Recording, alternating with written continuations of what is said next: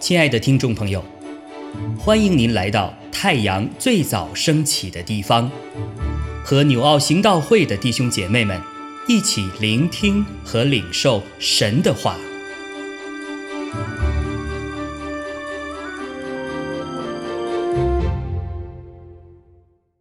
马可福音十章三十二到四十五节。他们行路上耶路撒冷去，耶稣在前头走，门徒就稀奇，跟从的人也害怕。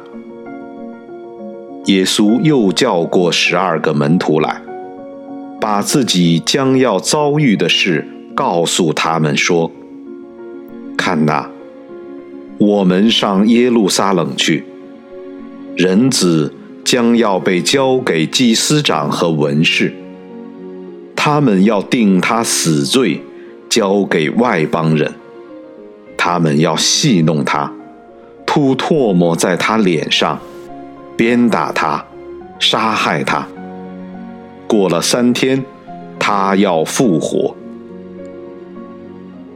西庇太的儿子雅各、约翰进前来，对耶稣说。夫子，我们无论求你什么，愿你给我们做。耶稣说：“要我给你们做什么？”他们说：“赐我们在你的荣耀里，一个坐在你右边，一个坐在你左边。”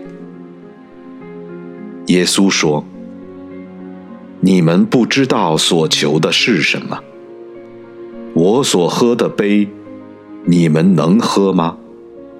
我所受的喜，你们能受吗？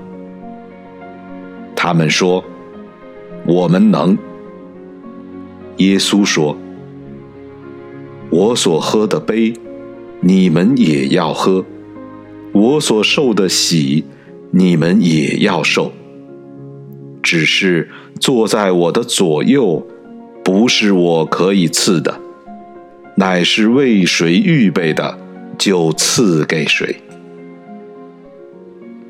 那十个门徒听见，就恼怒雅各、约翰。耶稣叫他们来，对他们说：“你们知道，外邦人有尊为君王的，治理他们；有大臣。”高权管束他们，只是在你们中间不是这样。你们中间谁愿为大，就必做你们的用人；在你们中间谁愿为首，就必做众人的仆人。因为人子来，并不是要受人的服侍，乃是要服侍人。并且要舍命做多人的赎价。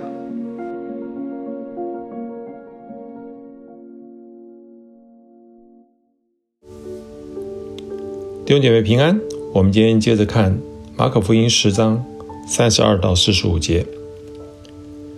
耶稣在比利亚停留一段的短暂时间以后呢，再一次的前往耶路撒冷的一个旅程。旅程当中，主。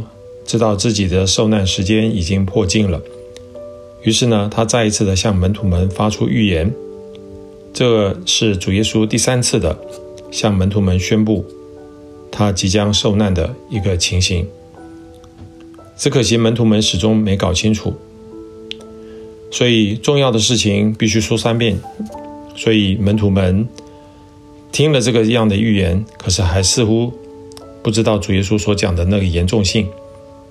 主耶稣知道，他就是逾越节的祭物，是创世以来神呃所要立的这个被杀之羔羊，他将要被定罪，甚至于被这些的罗马兵丁戏弄、鞭打，之后钉在十字架上。感谢主，他第三天他说他要从死里复活。那主耶稣在宣布这个时候，他的心情是非常沉重的。可是，在这个时刻，门徒们却不明白主所预言的这种的重要性。他们想到的仍然是想说，主耶稣在地上建立起这弥赛亚国度，建立起来以后，他们将可以承担什么样重要的职位。所以咯，在马太福音里面就记载的雅各和约翰的母亲，就同着这两个门徒来到主耶稣的面前，请求主耶稣。让他在德国以后呢，能够让他们两个坐在主耶稣的两旁，成为左膀右臂。想想看，这种情境打击了主耶稣的心，何等可悲！因为主耶稣知道自己即将面对的是十架苦难，而他的门徒们却醉心于一己的这种的地位、利益、得失。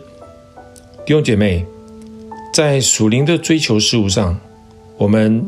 真的要好好思想，我们千万不要用属世的标准来衡量我们在主里面的得失。主耶稣的回答当中，用他的悲和他的喜来提醒着门徒们，他们将和他一同受苦和受死，因为这是唯一通往荣耀的唯一道路。当他们回答说“我们能”的时候，其实他们真不知道他们自己是怎么说的。主耶稣接受了，并且也按照他们所承诺的之后成就了，分别记载在《使徒行传》十二章二节，雅各的被杀；《启示录》一章九节，老约翰在拔摩海岛上的这样的一个话语，之后也殉道了。其他的十个门徒听见了这两个门徒所讲的，他们就恼怒了，恼怒他们的这两个人所要争大。是这样的一个情况，因为他们其实他们就不居不心甘情愿的基于人下，他们也想挣大。于是主耶稣就跟他们表明说明了一个伟大的真理：说人子来并不是要受人的服侍，那是要服侍人，并且要舍命做多人的赎价。主教导门徒们要做众人的仆人，在上帝的国度当中。真正的伟大是表现在卑微和愿意顺服的服饰当中的。主提到的主的悲和主的喜，也就是指的是主的受苦和受死。今天所有决心跟随耶稣基督的人，其实我们都需要喝这杯，都需要领受与主耶稣一样的苦难。有多少时候，其实我们是否也跟这两个门徒一样？我们只想到。在主里面得到很多的好处、祝福、丰盛，但是面对到主的苦难的时候，我们却不愿意同受苦难呢？主耶稣接着他讲出了一个非常重要的属灵原则。他说：“你们中间谁愿为大，就必做你们的用人。”其实我在默想这段话的时候，想想看，特别在二零二四年，这是一个超级的一个大选年。很多国家都要在这一年啊选出他们的重要的领袖。那很多的自称为民主的国家，其实他们也没有真正的明白主耶稣所讲的这个属灵的原则。真正要为首的，必须要为仆人一般的服侍形态，因为真正的伟大必须在谦卑当中建立起来，而不是在你的地位与阶级上面。愿为首的人，就必须做仆人一般去侍奉人。主他自己实践了他所传讲的一切。今天同样的，也愿圣灵帮助我们，也更多的为这些的领袖们祷告，让他们也能够成为真正的服侍众人的仆人。愿神恩待，阿门。